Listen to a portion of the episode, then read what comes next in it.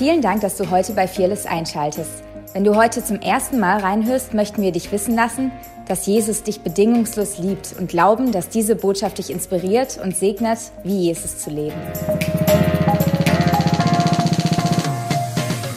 Wow, was für ein Gottesdienst. Ich glaube, Gottesdienst wird gerade neu definiert. Ähm, nicht nur hier, sondern generell. Und ähm, deswegen wird es manchmal unbequem, aber es ist ein gutes Unbequemsein, weil wenn Jesus wieder in den Mittelpunkt rückt, wenn er wieder der Fokus wird, dann passieren viele Dinge, die unbequem scheinen, aber Freiheit und Leben ist das Resultat. Und ähm, wenn du weiterhin gebunden sein möchtest, viel Spaß. Aber wenn du Freiheit und Leben möchtest, dann umarm das. Umarm das Neue.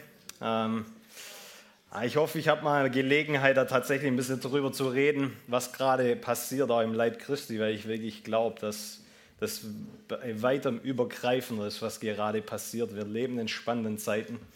Und ich werde schon seit einiger Zeit auch ein bisschen an ähm, Matthäus 21 erinnert. Da tut Jesus den Tempel reinigen. Und ich lese es ganz kurz vor und dann gehe ich da rein, was ich eigentlich ähm, vorhabe heute. Da heißt es in ähm, Matthäus 21, Vers 12, und Jesus ging in den Tempel Gottes hinein und trieb alle hinaus. Er trieb alle hinaus, die im Tempel kauften und verkauften und stieß die Tische der Geldwechsler um und die Stühle der Taubenverkäufer um und sprach, es steht geschrieben, mein Haus soll ein Bethaus heißen. Ihr aber habt eine Räuberhöhle daraus gemacht. So, das ist Schritt 1. Jesus hat alle rausgetrieben, die mit dem falschen Fokus oder falschen Herzen da waren. Jetzt kommt Schritt Nummer 2. Und es kamen Blinde und Lahmen, äh, und es kamen Blinde und Lahme im Tempel zu ihm und er heilte sie. Das bedeutet, Jesus hat den Tempel gereinigt, damit das Übernatürliche wieder einkehren konnte. So, das ist das, was tatsächlich gerade passiert. Gott reinigt sein Haus, damit mehr übernatürlich stattfinden kann. Alright. Psalm 27. Endlich kommen wir mal zu Psalm 27. Halleluja. Ich hoffe, ihr habt es auch gelesen. Ihr hattet jetzt zwei Wochen Zeit. Was für ein gnädiger Gott. Und, und so weiter. Alright. eigentlich ist der Gottesdienst in vier Minuten theoretisch vorbei. So schenkt mir Gnade. Betet vom Kinderraum. Halleluja. I'm so sorry. Ich, ich, ich hoffe, ich mache es schnell.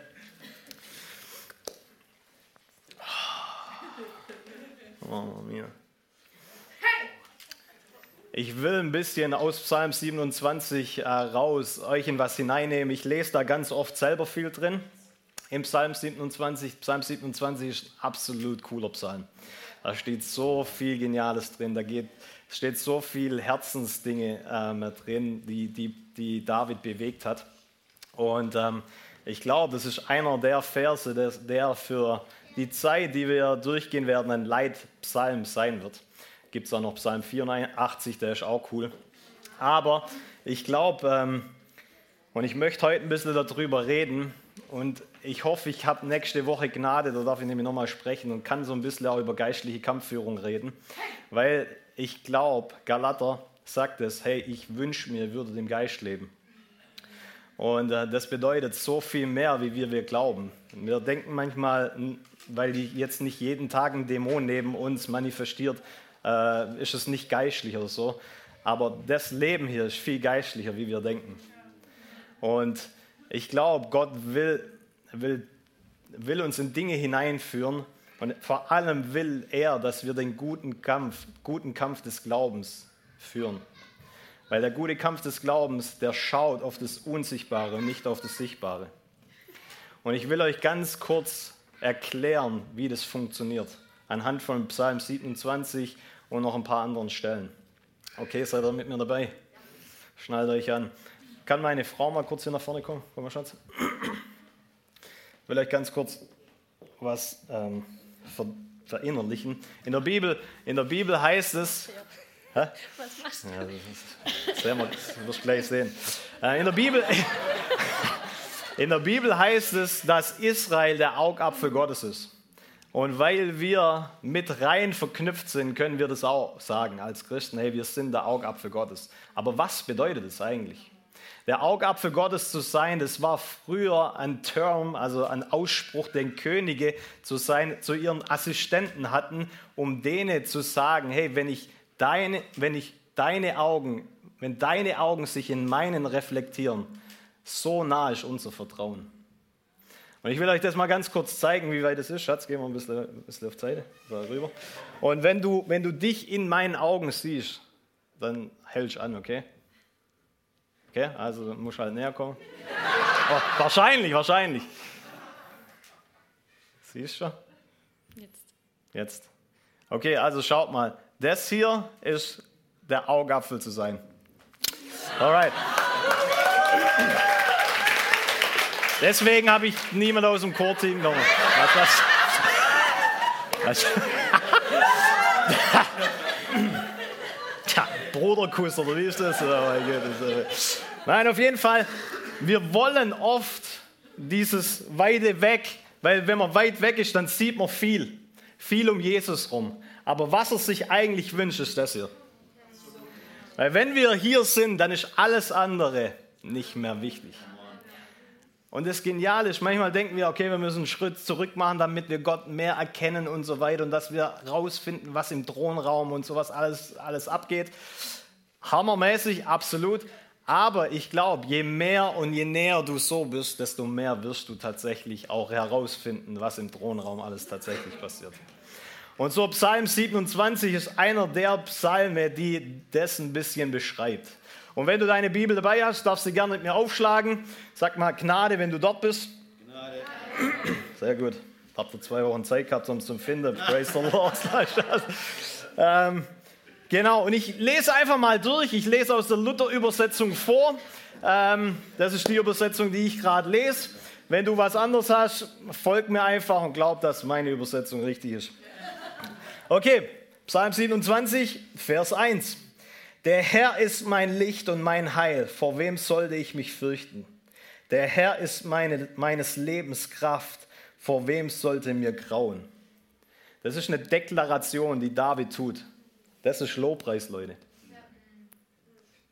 Lobpreis heißt nicht immer, wir singen hier ein gemeinsames Lied. Das hilft uns alle, um eins zu werden, vor ihm und ihm alle Ehre zu geben. Aber manchmal ist Lobpreis im Umstand zu stehen und zu sagen, mein Herr ist meine Stärke. Wer will mir grauen? Okay, so David startet mit Lobpreis. Der Herr ist mein Licht und mein Heil. Vor wem sollte ich mich fürchten? Der Herr ist meines Lebens Kraft. Vor wem sollte mir grauen? Wenn die Bösen, also ich lese einfach mal weiter. Wenn die Bösen, meine Widersacher und Feinde, sich mir nähern, um meinen Körper zu fressen, müssen sie straucheln und fallen. Ich hoffe, niemand hat hier drin Feinde und sowas. Okay, das wünsche ich niemand. Aber tatsächlich, wir alle haben Feinde. Wir alle haben einen Feind und der will Leben rauben. Der kommt zu töten, zu stehlen und zu rauben. Das ist der Vater der Lüge. Das ist Satan. Okay, und er hat seine Mitstreiter und Helferle und so weiter und so fort, die Jesus alle im Kreuz entmachtet hat. Aber wir, aufgrund dessen, dass wir ihnen zuhören und ihnen glauben, schenken wir ihnen Autorität und sie haben Einfluss in unser Leben. Okay. Wenn die Bösen, meine Widersacher und Feinde, sich mir nähern und meinen Körper zu fressen, müssen sie straucheln und fallen. Come on, sag das mal deinen Problemchen.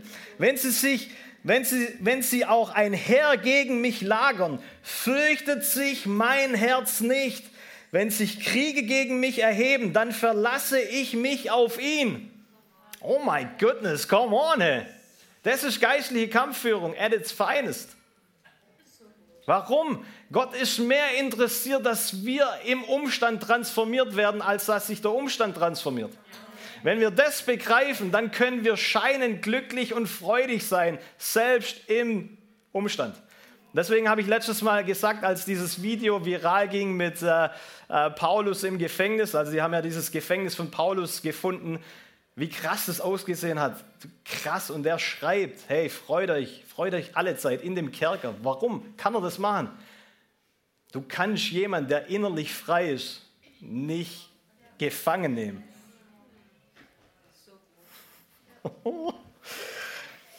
Eins bitte ich vom Herrn, da kommt dieser ganz berühmte Vers, den kennen wir viele, kennen, kennen viele. Eins bitte ich vom Herrn, ich habe eins umkringelt. Warum? Äh, nicht oft in der Bibel steht eins oder hey, das ist wirklich wichtig oder sonst irgendwas. So, deswegen habe ich diese Dinge ähm, umkringelt. Eins bitte ich vom Herrn. Nicht zwei Sachen, nicht drei Sachen, nicht zehn Sachen, sondern eine Sache. Eins hätte ich gern. Das hätte ich gern, dass, mein Le dass, dass ich mein Leben lang im Haus des Herrn bleiben möge, um die Freundlichkeit des Herrn zu schauen und seinen Tempel zu betrachten. Junge. Wow. Denn er schützt mich in Notzeiten. Eine Notzeit, die kann von jetzt auf nachher da sein. Ein Text, eine Nachricht und so weiter und so fort. Von jetzt auf nachher kommt es. Und das ist auch der Kontext, wo er drin ist. Deswegen redet er über Feinde und sonst irgendwelche Sachen. Wir lesen noch ein bisschen weiter, was da alles geht. Aber er fokussiert sich immer wieder darauf zurück, was, um was es wirklich geht. So, wir lesen weiter. Denn er schützt mich in den Notzeiten in seiner Wohnung. Wo schützt er dich? Wenn du dein eigenes Ding machst? In seiner Wohnung. Wow.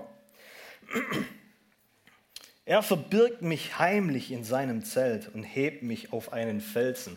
Wow. Auf einen Felsen hebt er dich. Wer ist der Fels? Jesus. Jesus. Come on. Sehr gut. Er erhöht mein Haupt. Ja, ja, ja in der Kinderstunde habt ihr aufpasst. Ne? Jesus ist immer die richtige Antwort. Nee, aber tatsächlich, du wirst, du wirst auf einen Fels gestellt und aufgrund dessen, jetzt der nächste Vers, kriegst du eine andere Perspektive. Welche Perspektive? Die Jesus-Perspektive über deine Feinde, über Dinge, die abgehen über Umstände. Er erhöht mein Haupt über meine Feinde. Das heißt nicht, dass ich jetzt stolz bin, aber hey, ich habe eine andere Perspektive über euch. Ihr könnt mir nichts mehr nehmen, auch wenn ihr mir alles nehmt.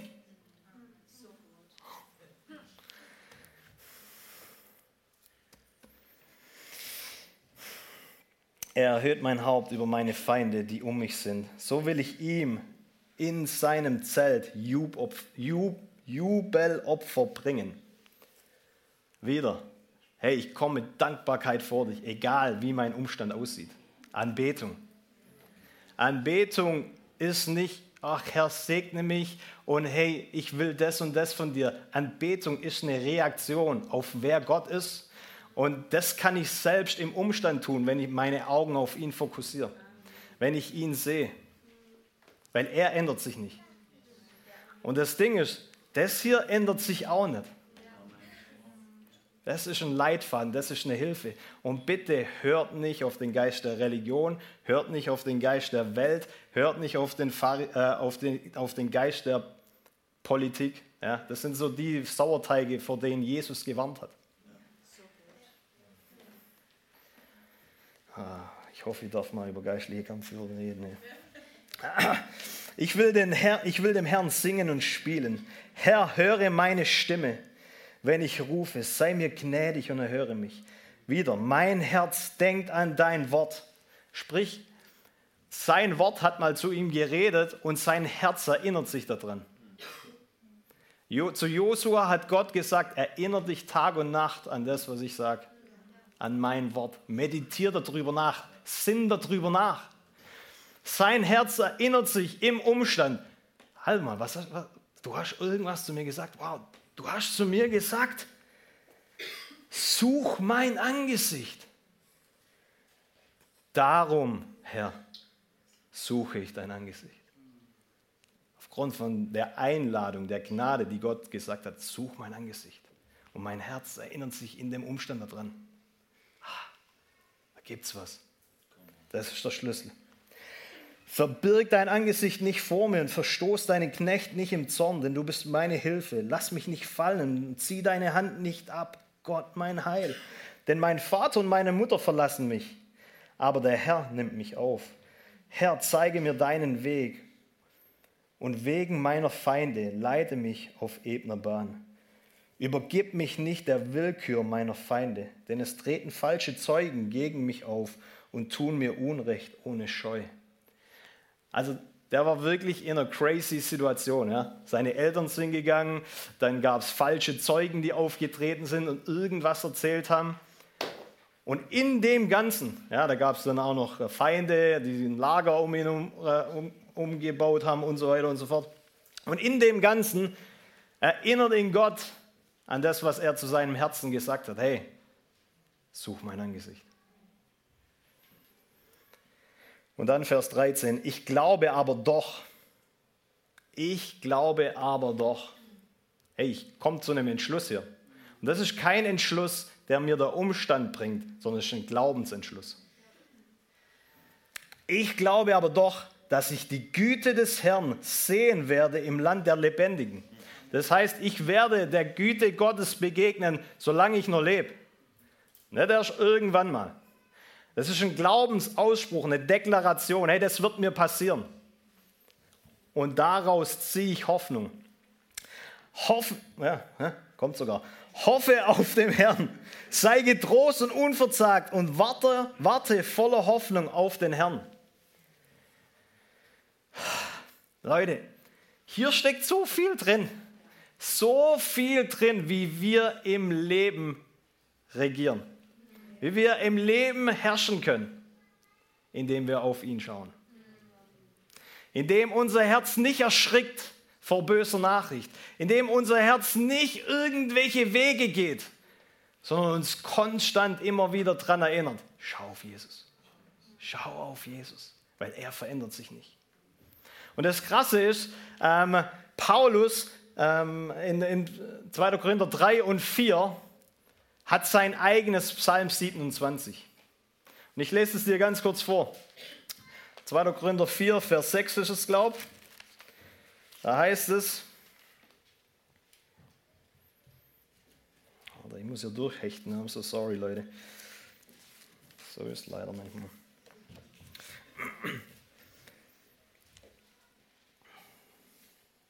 2. Korinther 4, Vers 6.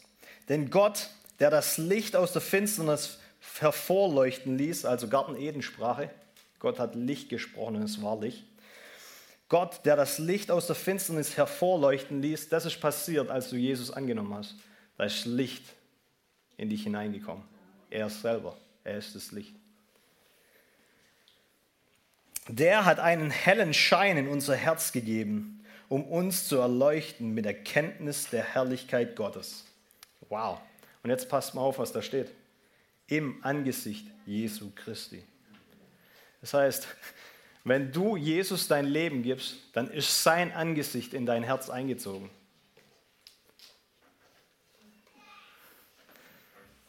Paulus sagt, du musst nicht mehr nach Gottes Angesicht schauen.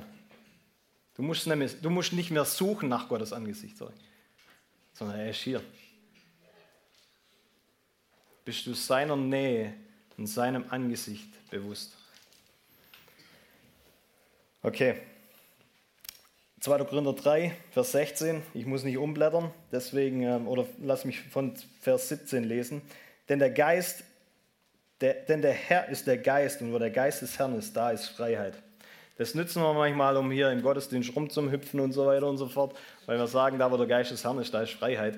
Äh, Hammer kannst du auslegen, wenn du das willst, aber eigentlich geht es hier darum, dass du frei von Sünde bist und deswegen Freiheit hast, vor ihn zu treten.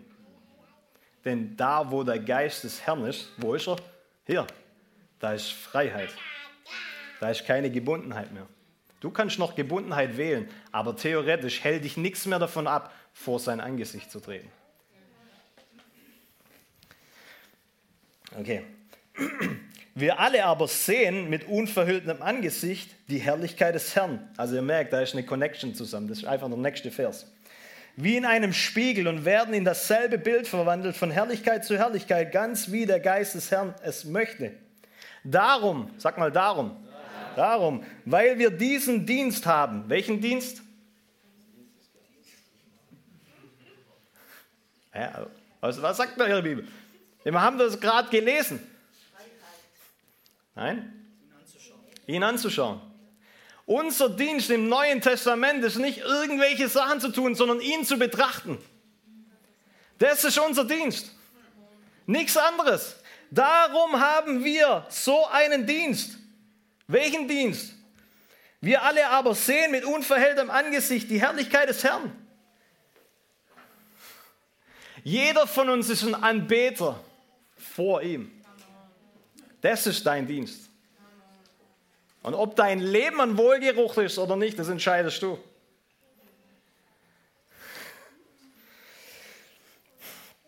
Dann geht's weiter. Dann geht's weiter. Sorry, Leute, ich lese einfach meine Bibel. Das ist der Hammer, was da drin steht. Ich, würde, ich kann ich dir nur empfehlen. Darum, weil wir diesen Dienst haben, wie uns auch Barmherzigkeit widerfahren ist, werden wir nicht müde. Also du kannst selbst in dem müde werden. Das kann zur Gewohnheit werden, aber sollte es nicht.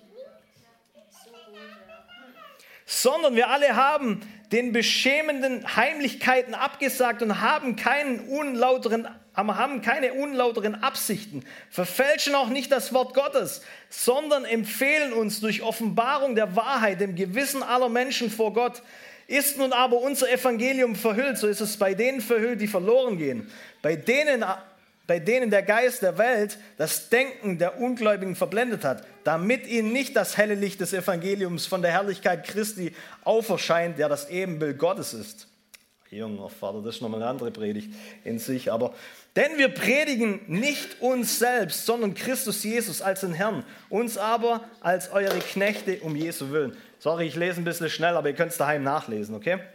Denn Gott, der das Licht aus der Finsternis hervorleuchten ließ, der hat einen hellen Schein in unser Herz gegeben, um uns zu erleuchten mit der Kenntnis der Herrlichkeit Gottes im Angesicht Jesus. Du willst Erkenntnis von Gott, dann schau Jesus an. Wir haben diesen Schatz allerdings in irdenen Gefäßen, damit die überragende Kraft von Gott kommt und nicht aus uns. Wir müssen uns nämlich für unsere Taten rühmen. Er ist alles, was zählt. Es wird Zeit, dass das uns reicht und wir deswegen glücklich sind. Wir werden ständig bedrängt, aber wir ängstigen uns nicht. Uns ist bange, aber wir verzagen nicht. Da gibt es so ein Lied. Ja, ich weiß gar nicht, wie es äh, geht. Vielleicht ich will es auch nicht singen. Nein, lass mal lieber. Wir leiden Verfolgung, aber wir sind nicht verlassen. Wir werden niedergeworfen, aber wir kommen nicht um. Wir erleben zu jeder Zeit das Sterben des Herrn Jesus am Leib. Nicht geistlich, am Leib. Damit auch das Leben Jesu an unserem Leib sichtbar wird. Denn wir, die wir leben, werden ständig in den Tod gegeben, um Jesu willen, damit auch das Leben Jesu an unserem sterblichen Leib sichtbar wird. So ist, so, so ist nun der Tod wirksam in uns, aber das Leben in euch. Weil wir aber denselben Geist des Glaubens haben, nach dem, was geschrieben steht, ich habe geglaubt, darum habe ich geredet, so werden wir auch, darum reden wir auch. Denn wir wissen, dass der, der den Herrn Jesus auferweckt hat, auch uns durch Jesus auferwecken wird und uns mit euch vor sich, vor sich stellen wird. Denn es steht, denn es geschieht alles um euretwillen, damit die überschwängliche Gnade durch die Danksagung der vielen umso reicher wird zu Gottes Ehre. Darum, wieder mal ein Darum. Aber um was geht es hier? Er erzählt zuallererst mal, dass Jesus alles ist und dann zählt er alle Leiden auf, die er tatsächlich hat. Aber die Leiden, die halten ihn nicht ab, auf Jesus weiterhin zu schauen. Und, Leute, und das ist mir so wichtig, egal wie es da draußen weitergeht, das muss gesettelt sein. Weil ich kann euch nicht versprechen, dass alles besser wird. Ich weiß, manchmal, wenn wir da draußen evangelisieren und ich liebe das, wir sagen immer, hey, Gott hat einen guten Plan für dein Leben. Absolut. Was wir manchmal assoziieren, ist, dass alles Friede, Freude, Eierkuchen wird und ab jetzt die Gehaltserhöhung kommt oder sonst irgendwas. Vergiss es. Gott ist nicht dein Wunschautomat. Gott ist Gott. Aber wenn du alles hingibst, dann wirst du Leben finden und Freiheit finden. Und niemand kann dir dieses Leben mehr nehmen. I'm sorry, ich bin on fire. Halleluja. Darum werden wir nicht müde sondern wenn auch unser äußerer Mensch verdirbt, merkt ihr mal die Sprache. Ich stehe, Leute, ich stehe für Heilung. Ich habe erst vor kurzem jetzt wieder für jemanden gebetet. 20 Jahre konnte die Person nicht riechen und Gott hat sie geheilt. Ich, ich kämpfe dafür, absolut keine Frage. Und ich stehe da dafür mit meinem Leben. Manchmal kann ich es nicht einordnen, warum es bei manchen funktioniert und warum auch nicht. Okay, mit dem Mysterium müssen wir einfach klarkommen. Aber wenn meine Heilung, die ich vom Herrn will, kostbarer wird wie er selber, dann habe ich einen Götze kreiert. Mein geistlicher Vater, der hat mal zu mir gesagt, lieber humpel ich ins in Himmel, wie geheilt in die Hölle. Leute, das ist tiefer, wie ihr denkt. Weil wir kreieren so viele Dinge, die uns dienen und die uns dann abhalten, dem zu dienen. Okay, darum werden wir nicht müde, sondern wenn auch unser äußerer Mensch verdirbt, wird doch der innere Tag für Tag erneuert. Wie wird er erneuert? Indem ich ihn anschaue, indem ich von seinem Manna täglich lebe. Nicht von Nahrung, Nahrungsergänzungsmitteln. Ich ziehe mir halt eine Predigt auf YouTube rein oder sonst irgendwas. Kann das der Herr benutzen? Absolut. Aber du musst von seiner Stimme leben. Und nur wenn du seine Stimme kennst, kannst du auch andere Stimmen entlarven. Ja, Freunde. Denn die vorübergehende Leichtigkeit unserer Bedrängnis, oh, ich liebe das, Junge, Alter, was ist das für eine Sprache? Denn die vorübergehende, die vorübergehende Leichtigkeit unserer Bedrängnis, oh, ich wünschte, wir würden unsere Umstände so sehen, bewirkt in uns überreichem Maß eine ewige Fülle von Herrlichkeit. Ja, love it denn, wir, denn die wir nicht auf das Sichtbare schauen, sondern auf das Unsichtbare. Denn was sichtbar ist, das ist vergänglich, aber das, was unsichtbar ist, das ist ewiglich. Oh. Wir, wir lieben immer den, den, den Vers zu zitieren und vergessen den Rest, was da alles drin steht. Das Unsichtbare anzuschauen, ist ihn anzusehen. Ist ihn zu sehen. Weil das ist ewig. Das kann dir niemand nehmen. Okay. Oh, Ave Maria. Lass mich noch ganz kurz, ganz kurz, wirklich ganz kurz. Weil ich will euch zeigen, das ist nicht nur das, was Paulus irgendwie für sich cool erfunden hat, sondern das ist das, was Jesus ihm vorgezeigt hat. Obwohl er Jesus nicht mal kannte. Wir segnen die Margarete in Jesu Namen jetzt. Äh, Johannes 16, 20. Okay, das sind jetzt Jesus seine Worte. Ich habe schon ein bisschen mal darüber gelesen. Sorry, ich habe auch Folien dabei, aber ey, das wird jetzt alles zerstören. Ähm, Johannes 16, da geht es darum, dass Jesus sagt, hey, passt auf euer Herz auf, weil ich werde euch gleich was sagen und das hat die Möglichkeit, euer Herz zu erschrecken. Und dann heißt da in äh, Johannes 16, Vers 20,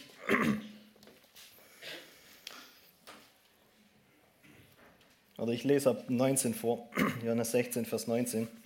Da merkte Jesus, dass sie ihn fragen wollten und sprachen zu ihnen.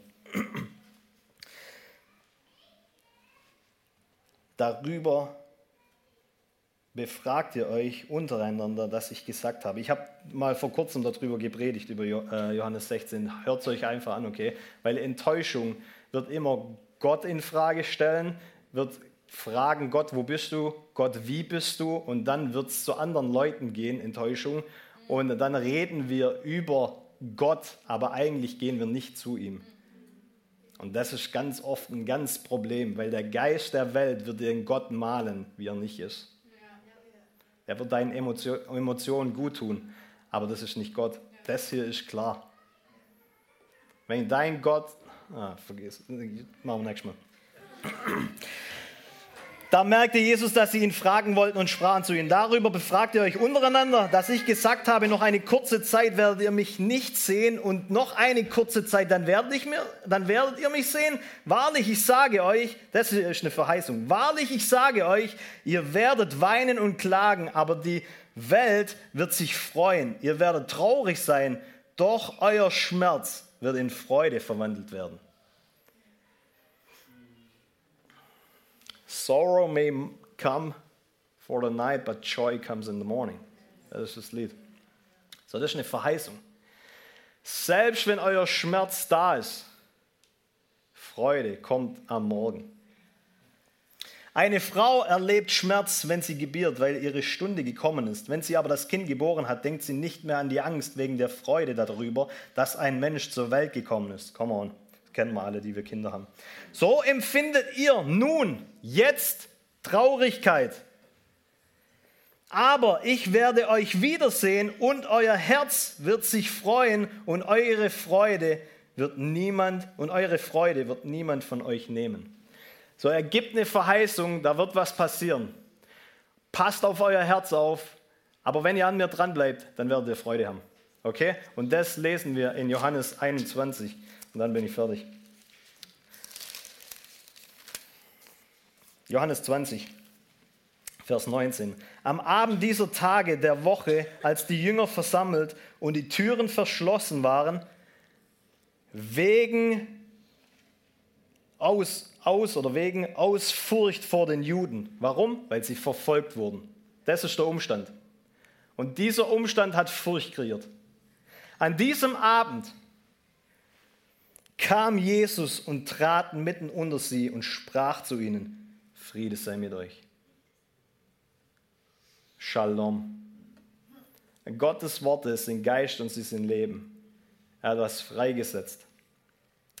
Und als er das gesagt hatte, zeigte er ihnen die Hände und seine Seite. Da wurden die Jünger froh. Da kam Freude, als, er, als sie den Herrn sahen. So, Jesus macht das gleiche wie Paulus. Hey, dein Umstand hat sich nicht verändert. Der Umstand hat sich nicht verändert. Die wurden immer noch verfolgt, oder? aber die innere Realität hat sich verändert, weil sie den auferstandenen Jesus gesehen haben. Alright. Und dann sagt Jesus, hey, das Coole ist, ich gehe, aber ich lasse jemanden da. Der hilft euch, in die Wahrheit zu kommen. Der hilft euch, mich zu sehen. Und das möchte ich beten, dass der Heilige Geist uns hilft, dass wir ihn sehen.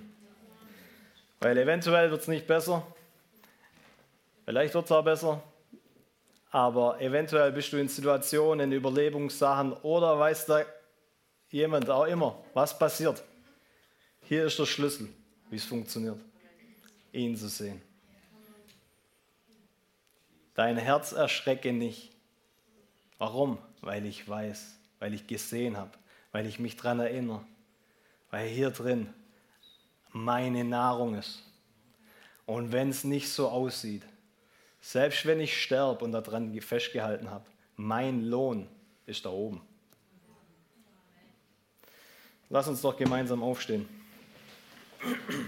Das ist der gute Kampf des Glaubens.